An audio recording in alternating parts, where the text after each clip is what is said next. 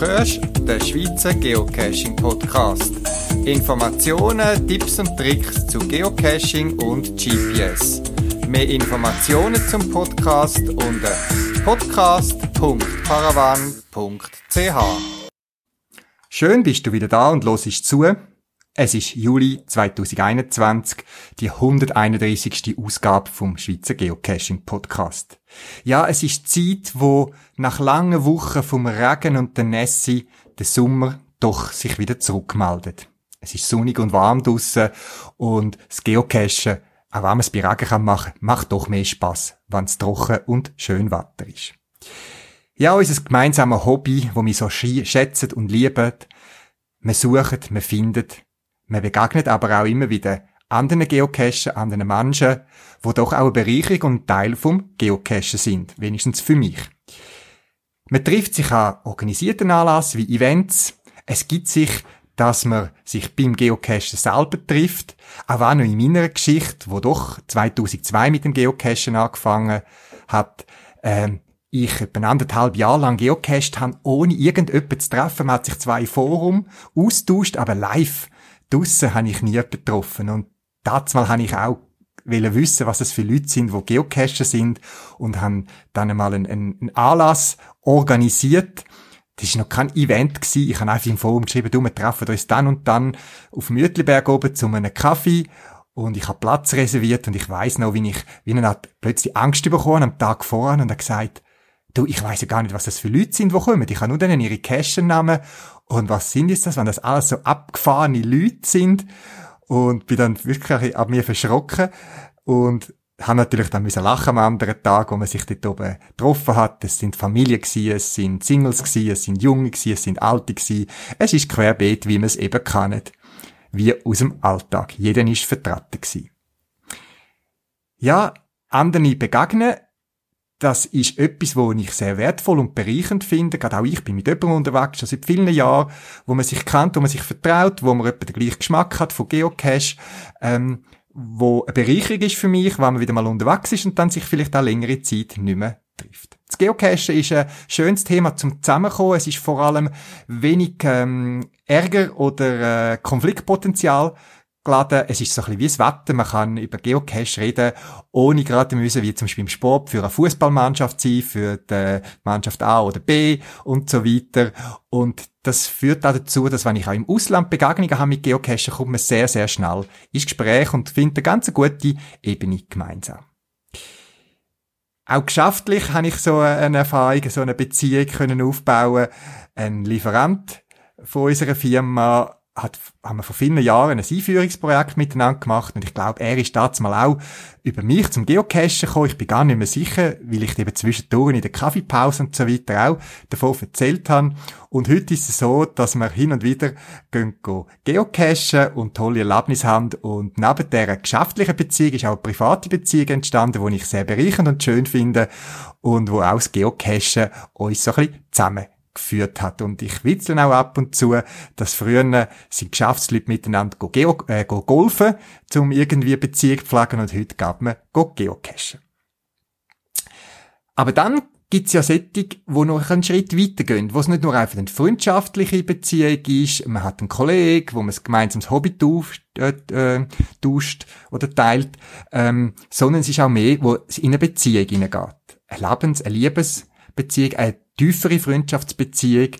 Und ich habe schon viel von so Beziehungen gehört, an Events oder sonst von jemandem. Aber wie es so ist, ich will da nicht viel erzählen, wo ich nur vom Hören sagen her kenne. Und darum lernen wir in dem Interview jemanden kennen oder ein Paar, wo sich durch das Geocachen kennengelernt haben. Ich bin gespannt sein darauf. Auch ich bin gespannt, ob das, was ich höre, dass es kann geben aus dem Geocachen heraus, auch in der Realität so stattfindet. Peter ist ein Pettling im Pappestamm. Katharina ist ein Käfer in der Kiefer gegenüber. Jeden Abend lächelt Peter Katharina an. Heute fasst sie sich ein Herz und krabbelt rüber. Peter sagt, ich bin heute so aufgedreht. In seiner Plastikhaut sieht Katharina den Mond. Dann hat sie sich in seinem Bauch zur Ruhe gelegt Und dort lieben sie sich, dort lieben sie sich, bis der nächste Geocacher kommt. Es kann nicht immer für immer sein. Manchmal ist es nur so lange es ist. Neugier macht glücklich, haben Forscher gesagt. Und ich weiß, dass du neugierig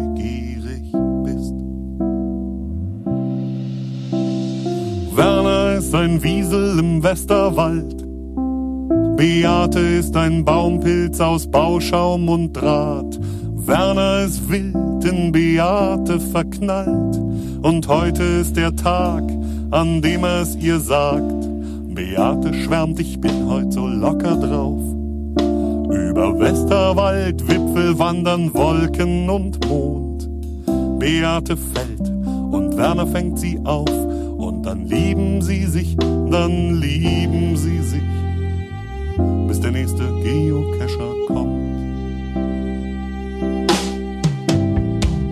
Es kann nicht immer für immer sein. Manchmal ist es nur so lange es ist. Neugier macht glücklich, haben Forscher gesagt. Und ich weiß, dass du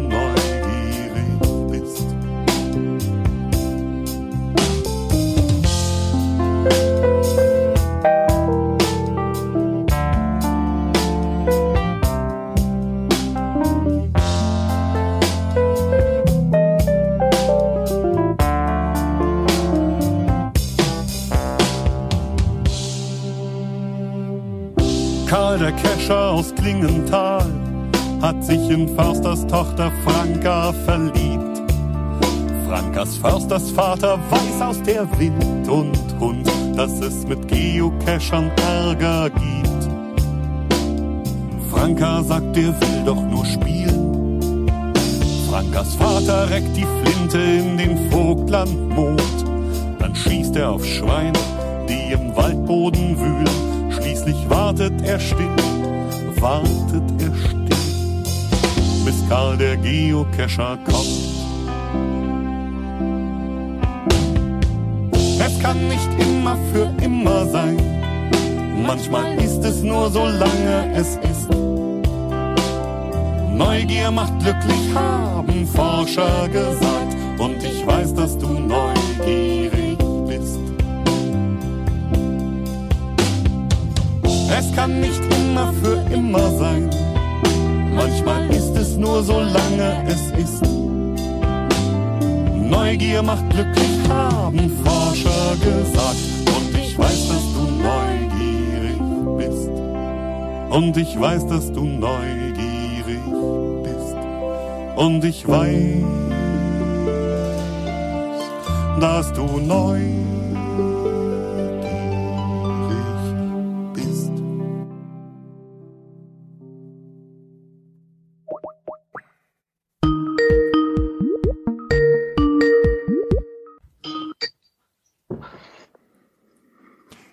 Schönen guten Abend. Ja, schönen guten Abend, Ira. Schönen guten Abend, Christoph.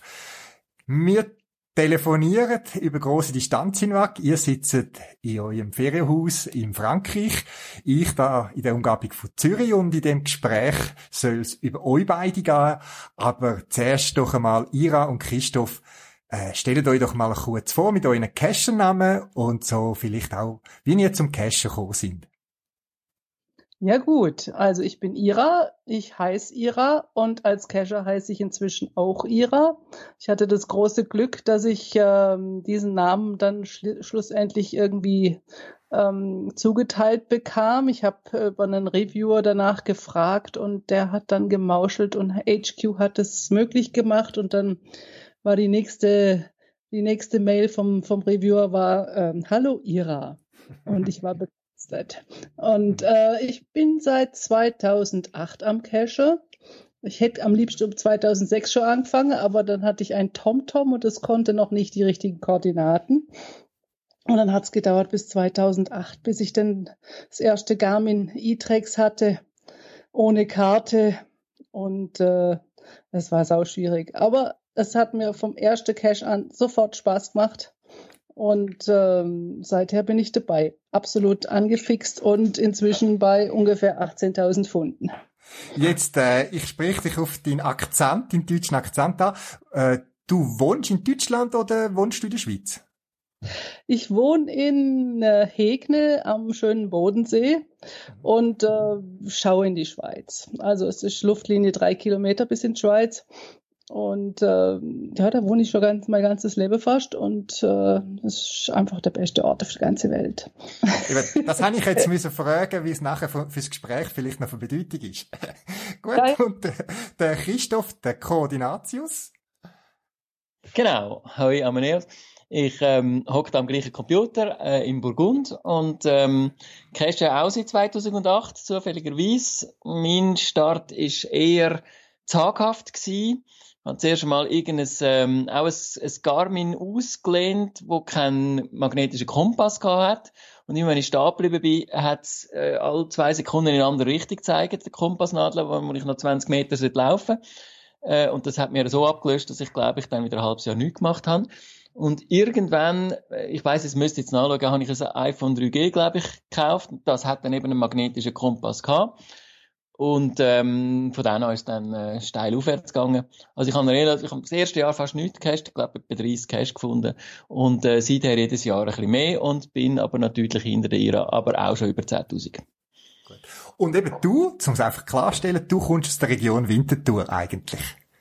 Ja, genau. Nicht, nicht nur eigentlich, sondern ich habe das ganze Leben dort verbracht, auch von dort aus studiert und äh, arbeite. Also ich, ich habe mir auch mein fast ganzes Leben in Zürich verbracht, ab 20 äh, am Tag, aber zur Nacht äh, oder auch gegen den Abend spätestens immer in Winterthur, ja. Okay, gut. Und eben, wir kennen uns ja vom Geocachen. Wir haben uns hin und wieder, sind wir uns begegnet. Ich habe Caches von dir gemacht. Ich glaube, du hast Caches von mir gemacht. Äh, ich habe dich auch schon interviewt über die, die Wintertourer, Cache-Runde und so weiter.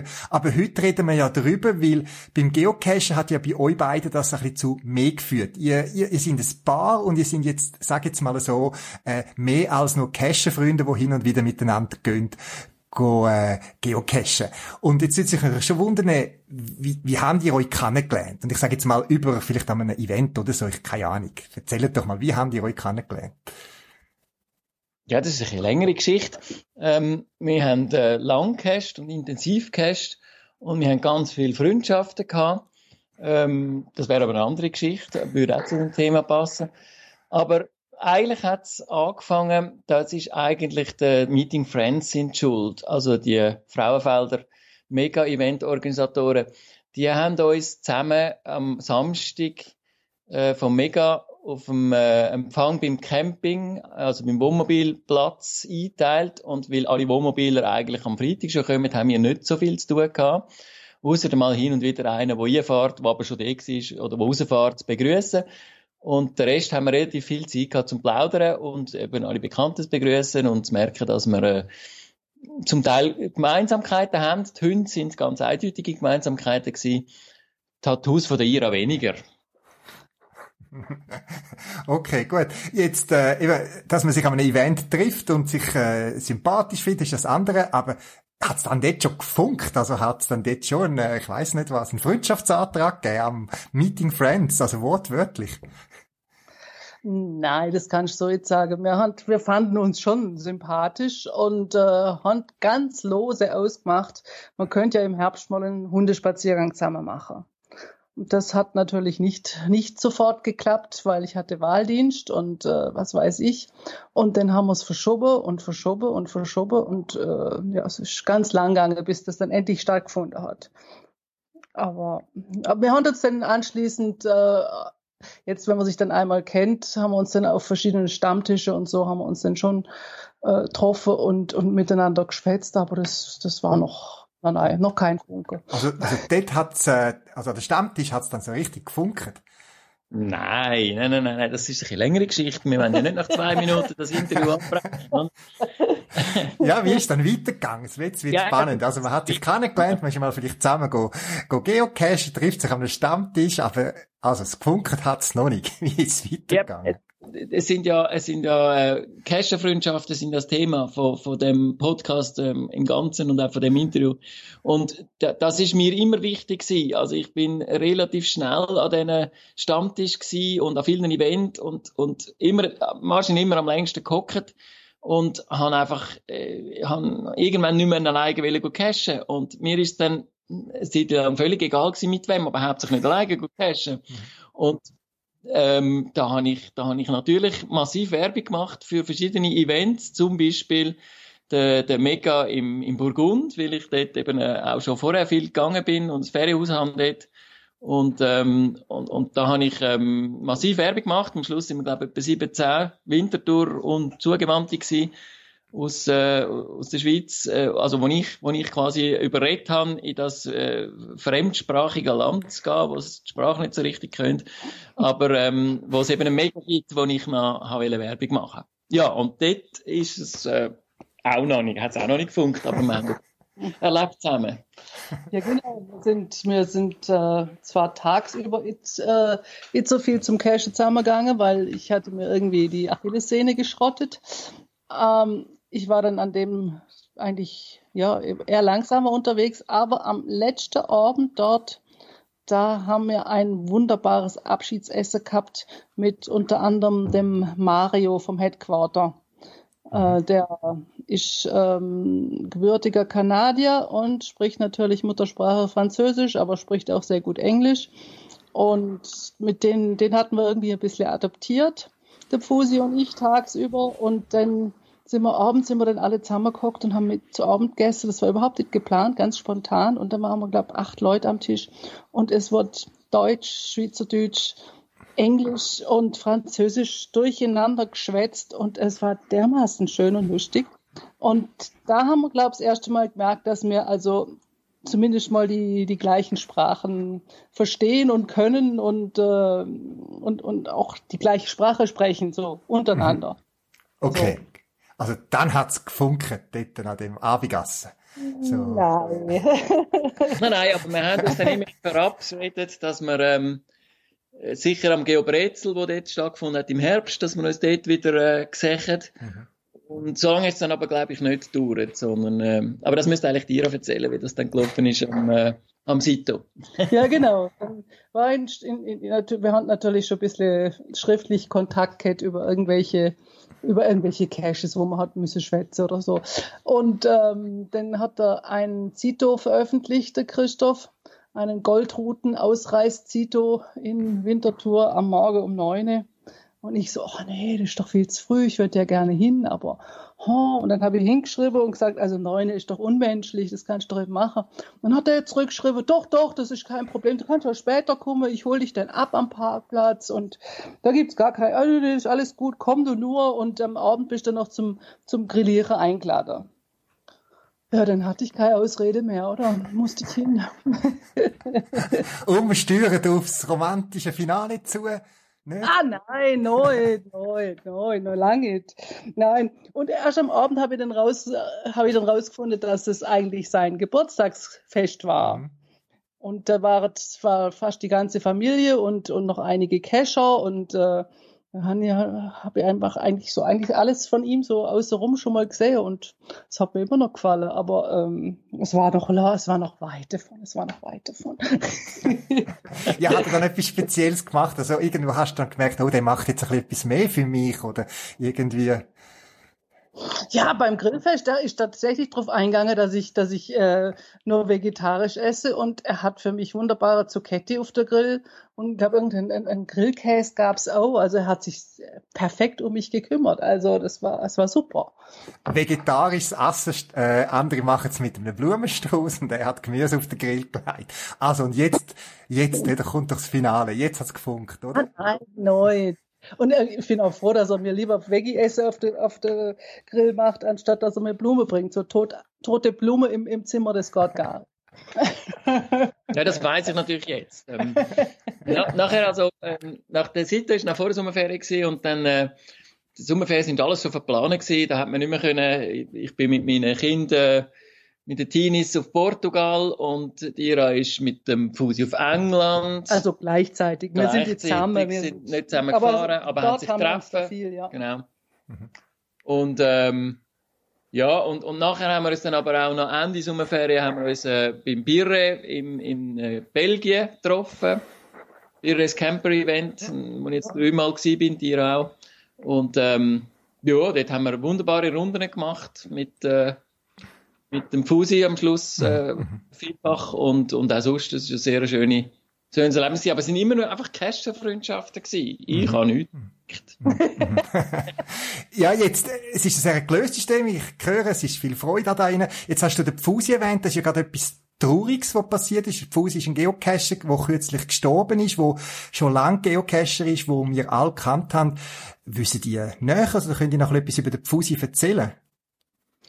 Ja, also Fusi war einer von der ersten Cacher, den ich so kennengelernt habe. Ich glaube, es war auf meinem ersten oder zweiten Event war der Fusi auch da. Und der hat seine ganze Geräte auspackt und hat eine riesige Coin dabei gehabt und ich habe bloß noch gestaunt. Und dann denkt, boah, Wahnsinn, oder? Und ein paar Jahre später, dann mache ich es gerade genauso oder noch schlimmer. also der ist, den, der, der begleitet mein Cacherleben, mein ganzes Cacherleben hat er begleitet und ich habe ihn ja, eigentlich an jedem Event getroffen und gerade da in England zweimal eigentlich, da haben wir, haben wir sehr viel Zeit zusammen verbracht und sind zusammen cashen gegangen und so. Ja, und äh, wer ihn kennt, weiß, äh, dass, es, dass er nicht ganz leicht war. Und, äh, das hat schließlich zu Komplikationen geführt und das war es dann auch. Mhm, mh, mh. Also eben, ähm, er ist nicht leicht gewesen, quasi. Er ist sehr ein umgänglicher gewesen. Also ich habe ihn als sehr umgänglich. Es ist sein Körpergewicht, das relativ groß gewesen, sagen wir es mal so, oder? Also, dass man also richtig versteht, er ist sehr ein leicht umgänglicher gewesen. Also du hast jetzt Körpergewicht. Er war, er war total lustig, total ja, lustig, ja. total intelligent, mhm. hat ein Elefantengedächtnis, äh, hat über alles Mögliche gelacht, hat leicht Kontakt mit allen gekriegt. Mhm, mhm. äh, und war der Letzte, der nicht über sich selber gelacht hätte. Und es war immer so lustig und nett mit dem und hat immer Storys gewusst und, und, und wusste immer alles und kannte alle. Und wenn der irgendwo auf dem Event eine Koordinate gefehlt hat, die hat er organisiert, das ging ratzfatz, also das war immer super. Ja, und also, er, er ist an allen Events, also ich, ich habe eigentlich nur an Events getroffen und ich bin nicht so immer an der Events, aber so was ich gehört habe, ist er immer an der Events. Also das ist, glaube ich, seine Leidenschaft da gewesen. Er ist auch sehr viel gereist zu Events, oder? Ja, ja, er ist, ähm, ich habe mal schnell nachgeschaut, der ist auf 35 Megas und auf 3 Gigas. Wow. Im Headquarter gewesen, er hat, äh, Tape Cache gemacht in Amerika. Ähm, äh, er ist sicher besser zu Fuß gewesen als in den letzten drei Jahren, wo ich ihn intensiver mhm. kennengelernt habe. Ähm, er hat schon auch 10.000 gefunden am Schluss, mhm. aber er hat, äh, ja, in den letzten drei Jahren hat er vor allem Events besucht, über 600. Ähm, insgesamt. Ja, nein. Gelockte, man weiß nicht, man weiß nicht viel. Ja, ja. ja. Ähm, nee, äh, er ist super unterhaltsam gewesen und hat wirklich sehr viel gewusst und, und alles aus dem Kopf, ähm, eben das Elefantengedächtnis ist sehr auffallend gewesen. Der hat er, der hat er Jahre später können sagen, wie es gegangen ist, irgendetwas. Ähm, aber eben, er, ähm, er ist auch, auch, hat niemand können in sein Innere schauen. Er ist immer fröhlich gewesen, hat er aber sicher keinen Grund gehabt, äh, immer fröhlich zu sein. Und, und in der Dose hat es eigentlich gestanden, deine Lasten hast du bis zuletzt alleine auf deinen Schultern getragen, bis dir die Kraft ausging. Und ich finde, das hat sein Bruder wunderbar formuliert. Mhm. Äh, mhm. wir haben auch immer Angst gehabt, dass ihm Kraft ausgeht. Und wenn er einmal wieder wochenlang nicht reagiert hat oder man nichts gehört hat von ihm, dann äh, hat man sich schon Sorgen gemacht. Und ich meine, die Pandemie hat ihm ganz sicher nicht geholfen und, und der Jobverlust auch nicht. Also das ist schon, mhm. mhm. Ja, mhm. mehr weiß man schlussendlich nicht unbedingt. Äh, es ist auch klar gewesen, dass er äh, sein Leben, das hat aus Geocaching bestanden und dann hat er noch ein bisschen geschafft, sicher, aber, aber das ist, äh, das Geocaching gelebt, oder? Mhm. Mhm. Und ich, ich bin auch eher überrascht gewesen, als er mir wirklich sehr kurz vor seinem Tod noch sein Cacher-Passwort mitteilt hat. Also dort, dort hat er dann richtig Angst bekommen das völlig zu Recht leider. Ja. Eben, es geht ja nicht darum, mehr Detail jetzt über sein Ableben zu erfahren, sondern in schöner Erinnerung zu behalten. Ich denke, der Pfusi ist jemand in der Geocaching-Community in der Schweiz, eben für viele Jahre, so wie wir ihn alle sehr positiv in Erinnerung haben und dürfen auch behalten. Äh, ja, es ist traurig, schade immer Abschied zu nehmen, aber gehen wir wieder zurück zu euch, etwas Positives und äh, es ist jetzt gerade ein bisschen krass der Wachs, aber trotzdem nimmt es mich Wunder, wie ist bei euch weitergegangen? Ja, dann waren wir also in Belgien. Da musste, also eigentlich hätte ich gar keine Zeit gehabt und ähm, bin, habe dann einfach noch einen Tag dran gehängt und äh, nur, äh, da ging es schon eigentlich drum, dass ich die Christoph wegen sie. Und äh, dann war Herbst und es wurde langsam Winter und wir haben uns tatsächlich zum gemeinsamen Cashen bloß mir zwei mal verabredet, ein paar Mal. Und das war immer sehr schön und äh, erfolgreich und äh, ja, und wir haben also gesagt, ja, das machen wir wieder, das machen wir wieder. Dann haben wir es auch wieder gemacht. Und äh, ja, und so hat sich das dann so in der Herbst, in der Winterneid gezogen. Und in der, in, der, in der Winter, in der Weihnachtsferien haben sie dann fast jeden Tag gemacht, auch inklusive am 25. Dezember, das weiss ich noch, das war ein Event gewesen, natürlich. Mhm. Ähm, ja, und äh, ja, im Januar ist dann tatsächlich ist es dann zu, zu so einem ersten Kuss gekommen, im Tiefschnee, auf einer Kescherrunde. Hinter einem Tändchen. Hinter einem Tändchen, genau. also, fast mit der Dose in der Hand, sozusagen. dann haben wir gefunden, ja, jetzt versuchen wir es doch einfach einmal. Gut. Ja. Jetzt äh, Januar, äh, welches Jahr sind wir jetzt? äh, 19. 2019, Januar 2019 der erste Kuss. Und so wie sich's eine Frau romantisch vorstellt, nicht mit einem, einem Ritter auf einem weißen Schimmel, sondern ein Geocacher mit einem Cache-Dosen in der Hand und dann küsst sie einem zum ersten Mal. Das ist doch eine neue Definition von romantisch. Endlich, endlich haben sie andere gefunden. Ja. ja, wenn man es so sieht, dann äh, dann kann man das so sehen, genau. ich kann mich noch gut erinnern, dass ich ähm, wahrscheinlich ähm, emotional so ein bisschen äh, reagiert habe und dann aber noch haben müssen durch irgendwie 30 cm Tiefschnee heimfahren aus äh, Region Bad Dürheim und das ist eine sehr abenteuerliche Fahrt. Ich bin dort sehr, sehr langsam gefahren aus Sicherheitsgründen. und wild vielleicht ein bisschen emotional aufgehört gewesen ja, Genau. Ja, ja, gut, genau. Gut. Und eben, man, man, man darf jetzt ja sagen, ihr seid nicht 20-jährige ähm, junge Erwachsene, sondern ihr sind schon ein bisschen äh, erfahrene äh, Leute, die eine gewisse Lebenserfahrung mitbringen. Und dort ist es wahrscheinlich immer noch auch wieder ein bisschen etwas Spezielles, als, als, als wenn man als Teenager irgendwie hin und wieder verliebt ist. Also schön. Aber jawohl, ihr habt es geschafft. Und jetzt tritt eben der Paaralltag ein. Wie sieht jetzt das aus? Ja, das ist lustig. Äh, jeder wohnt in seinem Haus, also ich in Hegne, Christoph mhm. in Winterthur. Mhm. Und wir sehen uns eigentlich hauptsächlich am Wochenende. Wir, Oder wenn Stammtisch ist unter der Woche ja, genau. im Winterthur in Konstanz. Ja, genau. Also okay. wir, wir, wir schaffen es normalerweise, dass wir das Wochenende auf drei Tage ausgedehnt bringen. Mhm.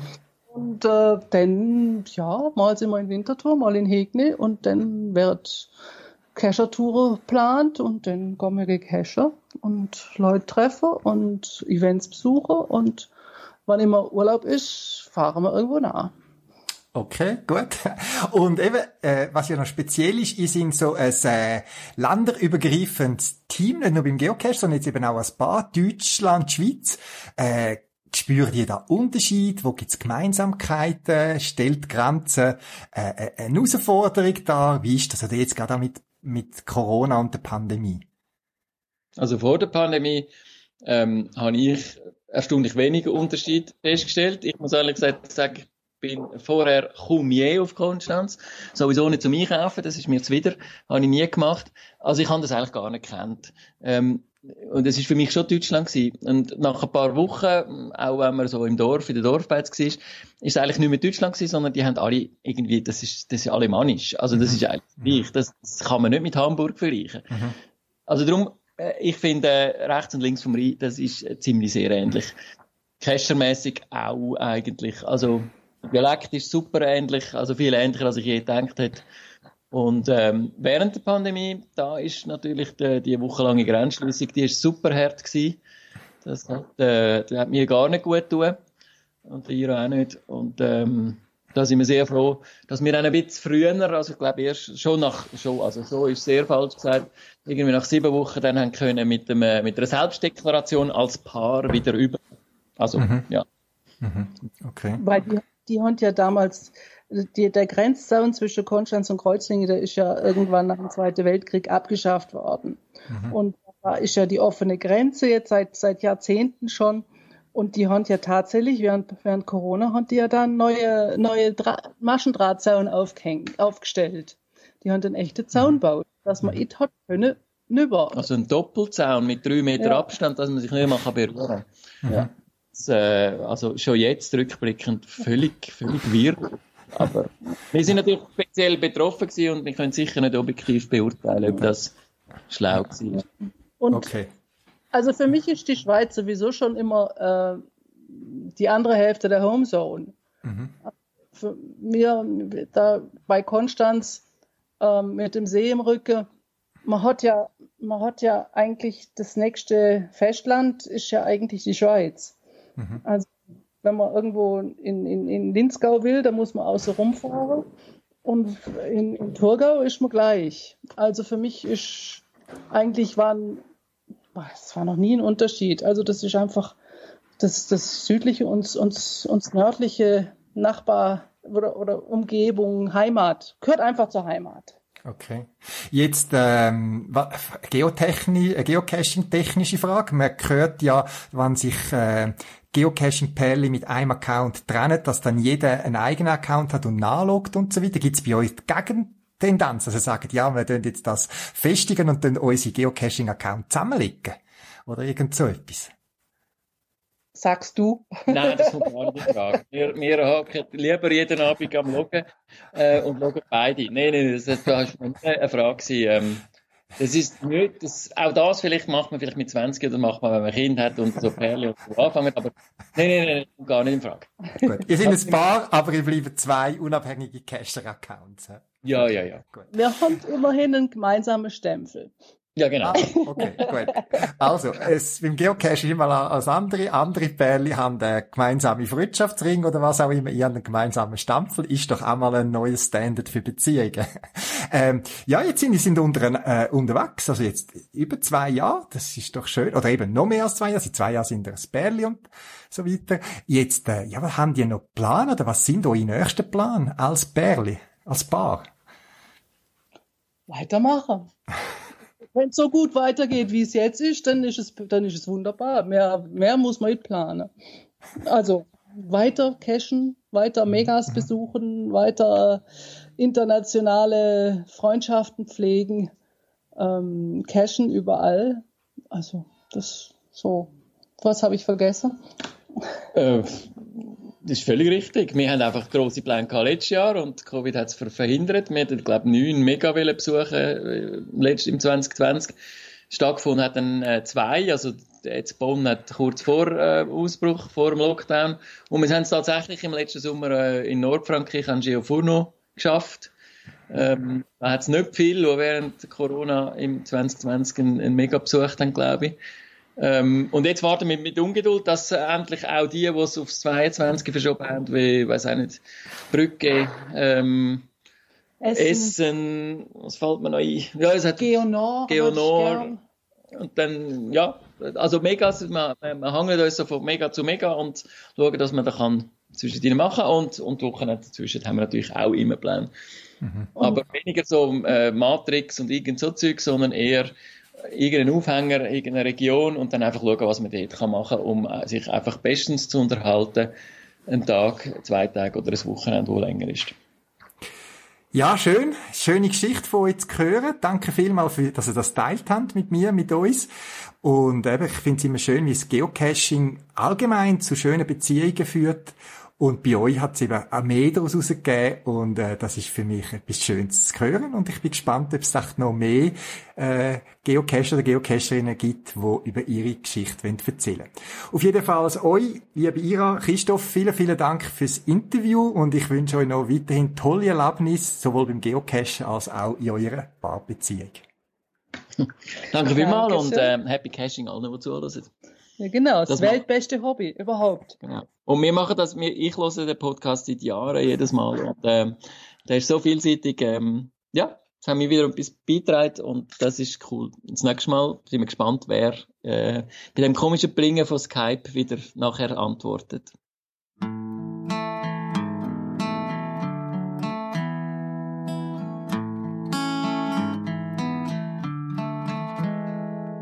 Der Geoclown hat Herzchen einen Antrag gemacht Herzchen hat verlegen gelacht und gesagt, das ist doch Unfug.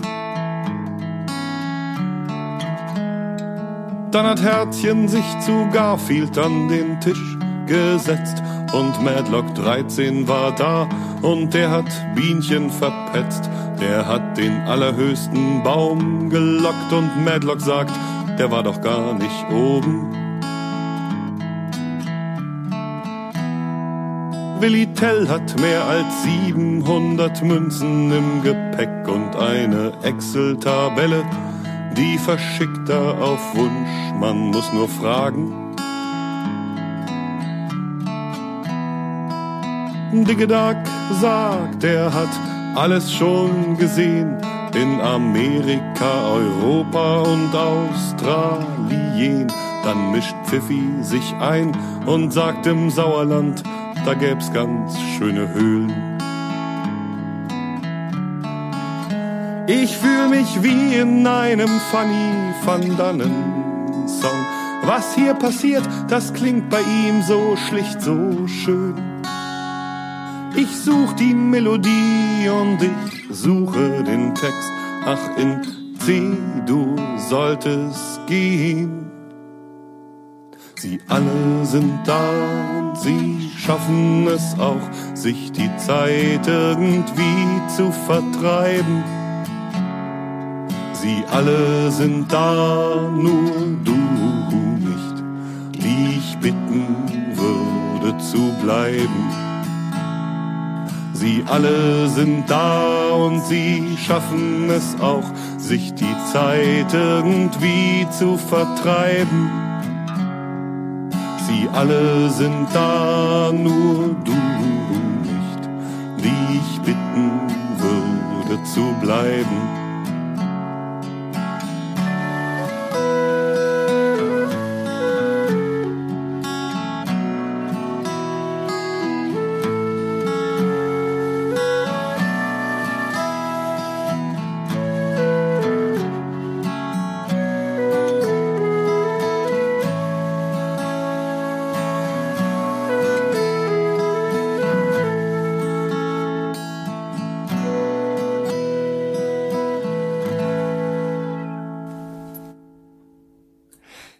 Berühren so Geschichten von anderen, wo zeigen, dass aus dem Geocachen mehr kann entstehen, als nur gemeinsam eine Dose finden und sich dann wieder verabschieden. Wenn auch du äh, so etwas erlebt hast und darüber kannst und magst berichten, so biete ich dir Platz da. Ich finde es schön, wenn wir so voneinander erfahren, was Geocachen ähm, verursachen kann, im Positiven, sind. Und es muss ja nicht zwingend eine Liebesbeziehung sein oder eine Lebenspartnerschaft. Es kann auch gut sein, eine gute Freundschaft oder sonst etwas, wo sich aus dem Geocachen ergeben haben, darüber aus als das, was man eigentlich kann erwarten, wenn man einfach gerade eine Dose suchen mit einem anderen. Meld dich doch einfach bei mir, podcast.paravan.ch. Ich bin offen für auch deine Geschichte.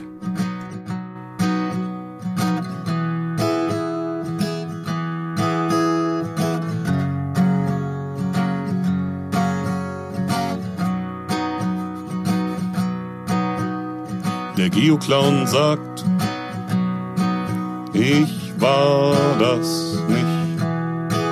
Das mit dem Tischfeuerwerk und Herzchens Pudergesicht. Das war ein Unfall und der Blitz war beachtlich. Das war ein Unfall und der Blitz war beachtlich. Herzchen sagt, dass Sockenpuppen scheiße sind und schaut den Geoclown verdächtig lang an. Der wird rot und bietet Herzchen ein Taschentuch an. Der wird rot und bietet Herzchen ein Taschentuch an. Bratwurst, Glühwein, Koordinaten, Plätzchen in Form von Ratehaken. Das ist kein Discolicht, das da am Himmel brennt, das sind die Taschenlampen beim Jahresend-Event. Aha. Diggedack strickt an seiner Wikingermütze sagt stolz, nothing but stones und schnaubt in seine Norweger Schürze. Die ist aus Wolle und Hanf und war bei den Steinen sein Bett. Nothing but stones, naja, die Beatles vielleicht.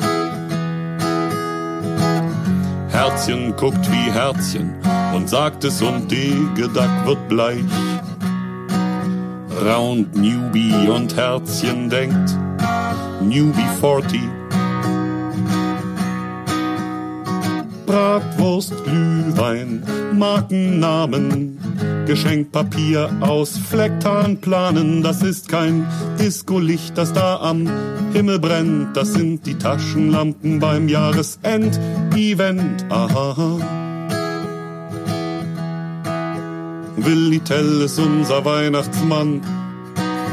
Willi Tell hat ein Rentier gebucht. Und weil wir alle artig waren, werden jetzt die Geschenke gesucht.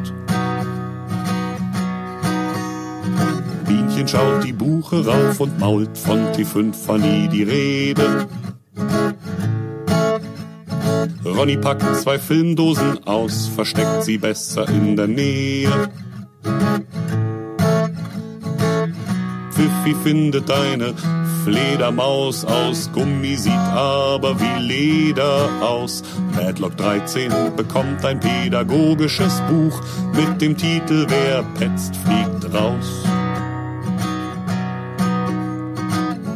Bratwurst, Glühwein, Helden sagen, Sprengstoff auf dem Bollerwagen, das ist kein Discolicht, das da am Himmel brennt, das sind die Taschenlampen beim Jahresend-Event. Aha. Sternchen 08 hat die Bescherung geschwänzt. Sie schreibt Tracking-Codes ab von den Autos der Geoprominenz.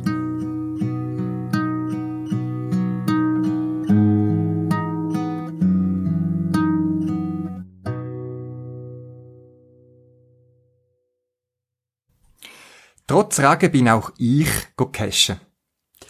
Ja, sicher, es macht nicht so viel Spaß, wie wenn es trocken ist, aber trotzdem, draussen sein frische Luft tut an mir gut und kann man auch bei schlechtem Wetter machen. Man kann teilter Meinung sein über den Spruch, es gibt kein schlechtes Wetter, es gibt nur schlechte Ausrüstung.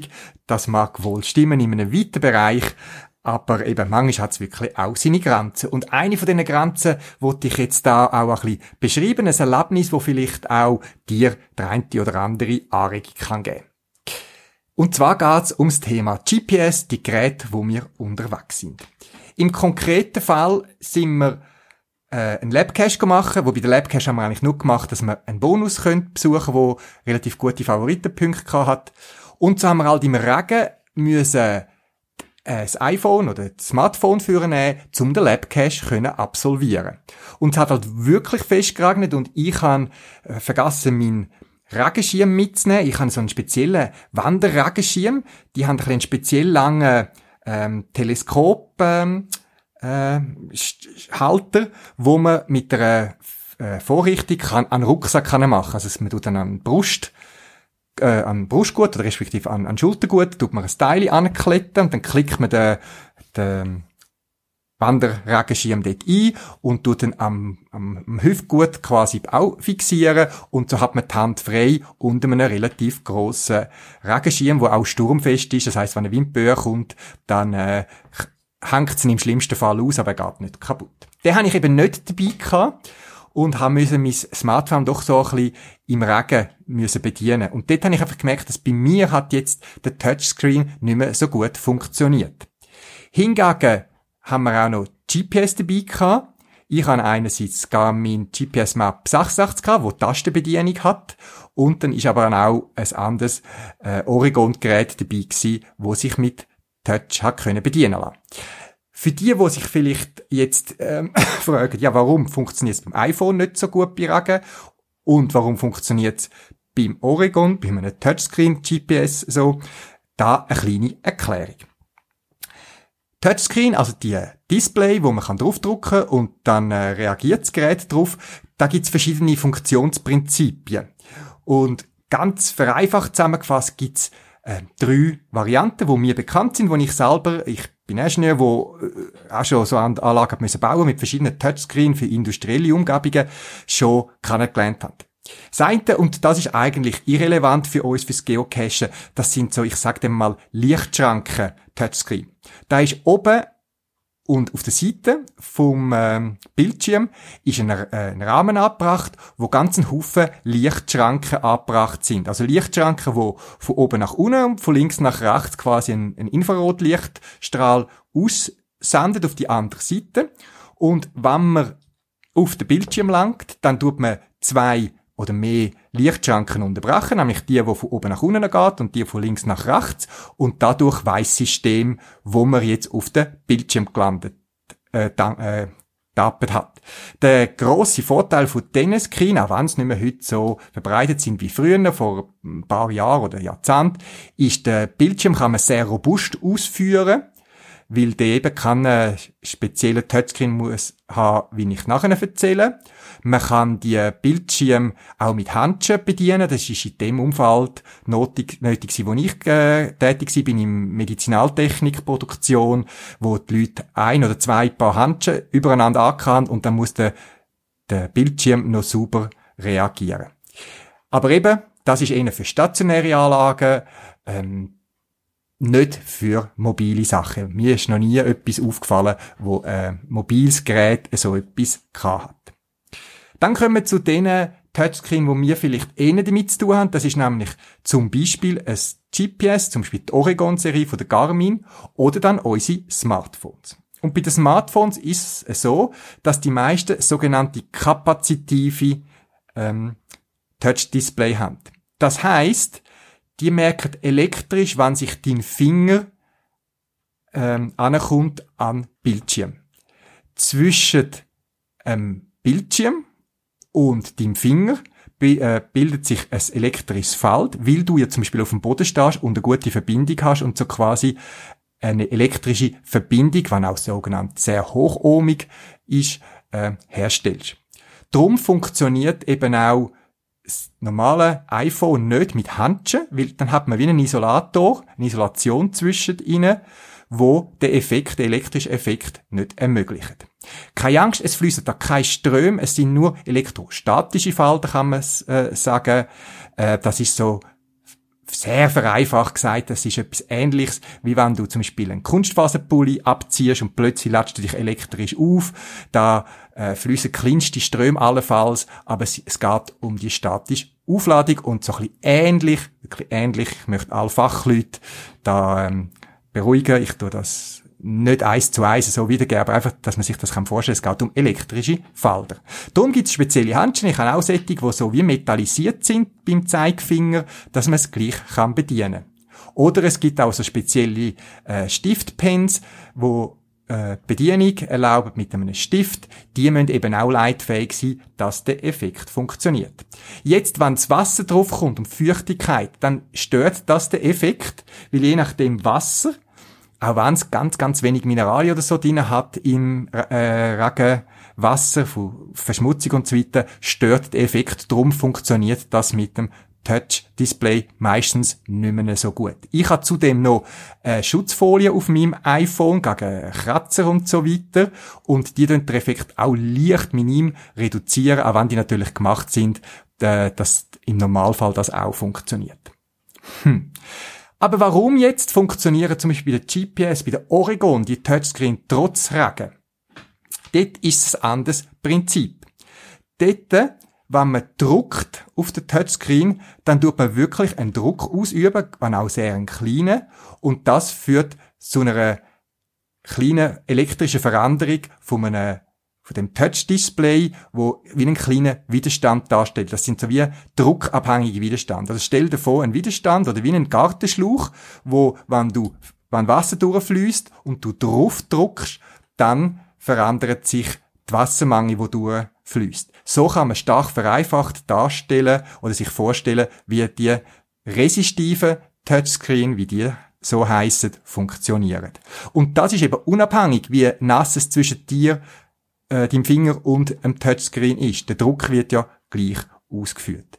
Und bei der Oregon zum Beispiel, den Touchscreen GPS, kann man sogar einstellen, ob sie sensitiv sind oder weniger sensitiv, weil eben im Regen kann es sogar sein, dass ein größerer Regentropfen, wo am Display entlang abläuft, quasi das Screen kann verschieben. Ich habe das selber schon erlebt, eben mal schon im Regen, wo ich mein äh, Oregon relativ neu kann und die Einstellung vom Touchscreen auf sensitiv war, auf empfindlich, dass es geregnet hat, ein grosser Regentropfen vor meinen Augen, wo ich aufs Display geschaut habe, aufs Display Display gefallen ist und an meinem schräg gehaltenen GPS abgelaufen ist. Und in dem Moment hat sich der Bildschirm angefangen zu verschieben, eben weil der Touchscreen das Gefühl hat, da druckt jemand und fährt mit dem Finger ab. Aber es ist nur das Gewicht von einem grösseren Regentropfen der das verursacht hat. Das kann man ausstellen, dass er in diesem Fall ein bisschen weniger sensitiv ist und darum funktionieren die Geräte eben auch mit Handschuhen, mit einem Stackli oder was auch immer, wo nicht leitend sein muss. Das vielleicht wieder ein Unterschied, warum es in gewissen Situationen kann sinnvoll sein, dass man mit einem GPS unterwegs ist, wo gemacht ist für robuste Outdoor-Bedingungen. Wie gesagt, Ihr wisst vielleicht von anderen Podcasts her, dass ich ein Fan bin von eigenen robusten GPS-Handgeräten, aber wenn ich heutzutage auch die Funktionalität, die ein Smartphone bietet, äh, sehr oft vermissen und auch, auch, wenn ich in der Stadt unterwegs bin oder so, oft auch ein Cache nur mit dem iPhone machen, wo eben mehr Funktionalitäten hat. Und gerade letztens habe ich mich mit der, ich bin ja Garmin-Händler, der Paravan.ch Shop, habe ich wieder Besuch gehabt von einem von meinen Betreuern von der Garmin, wo wir so über Neuerungen und so weiter austauscht haben. Wir haben uns wieder mal ein bisschen die Situation am Markt und so weiter, Neuerungen aus unterhalten. Und dort habe ich einfach auch wieder mal angeregt, dass, äh, dass man für Geocache noch ein paar neue Funktionen oder so könnte hinzufügen. Ähm, mir ist versprochen worden, dass man das äh, einbringt in die nächsten Treffen, die es hin und wieder gibt von den einzelnen Landesgesellschaften zusammen mit der Produktmanager von Garmin. Und ich habe dabei erfahren, dass gerade Deutschland und die Schweiz, das sind äh, gerade auch die Schweiz vielleicht eher ein kleinerer Markt, aber dass wir doch relativ viel Garmin-Produkte kaufen scheinbar, eben wahrscheinlich auch, weil wir bereit sind, gewissen Preis zu zahlen für so äh, gute Gerät. Ja, ich bin gespannt, was kommt und eben, man muss sich halt schon bewusst sein, dass das eine Herausforderung ist, gerade auch im Autobereich, so ähm, das Abwägen zwischen der Funktionalität, wo eben auch Strom braucht, äh, und der Funktionalität an sich. Ähm, Klar sind wir uns bewusst, und ich staune ja selber, was die Smartphone heute alles können, aber die Betriebssysteme, die für das Smartphone geschrieben sind, eben das Android oder äh, iPhone, die setzen eben auch entsprechende Prozesse voraus, wo eben auch entsprechenden Stromverbrauch haben. Und gerade auch beim Geocachen, da wo wir unterwegs sind mit den Labcaches und so weiter, habe ich schon gemerkt, dass, wo ich das GPS länger gebraucht habe, dass der Akku viel schneller entladen worden ist, als ich sonst gewöhnt bin von meinem Alltag, wenn ich nicht geocache mit dem Smartphone. Und das ist wahrscheinlich immer ein Abwägen. Schade, Garmin hat eigentlich einen tollen Versuch mal gemacht mit dem Montera. Es GPS mit der guten, robusten Hardware, wie man sich gewohnt ist von Garmin und einem Android-Betriebssystem. Dort ist einfach das Problem geworden, dass Android dort drauf das Betriebssystem nicht aktualisiert worden ist, weitergeführt und darum neuere Applikationen leider nicht mehr drauflaufen. Das ist sehr schade. Äh, wahrscheinlich gibt es auch technische Hintergründe dazu, weil die neueren Betriebssysteme dann eben auch gewisse Prozessorenfunktionen Funktionen voraussetzen. Äh, wir wissen ja selber, es ist auch bei den Smartphones so, dass wenn das Gerät ein gewisses Alter hat, kommt es keine neuen Updates mehr über. Und ich denke, das ist es Abwägen. Ja, ich bin sehr gespannt, was die Zukunft bringt. Wie gesagt, ich habe nach wie vor den Anspruch, ein robustes Gerät haben, das einen Tag lang mit einem vollen Batteriesatz, zwei AA-Batterien oder was auch immer, lauffähig ist und wo ich mich nicht muss kümmern, wenn es mal aus der Hand rausrutscht oder irgendwie beim Klettern an der Wand anschlägt. Schauen wir, was die Zukunft bringt. Und natürlich halte ich euch auch da auf dem Laufenden. Wie gesagt, als Garmin-Handler kommen manchmal ein paar Sachen ein bisschen früher rüber und darf dann auch ein bisschen früher davon erzählen.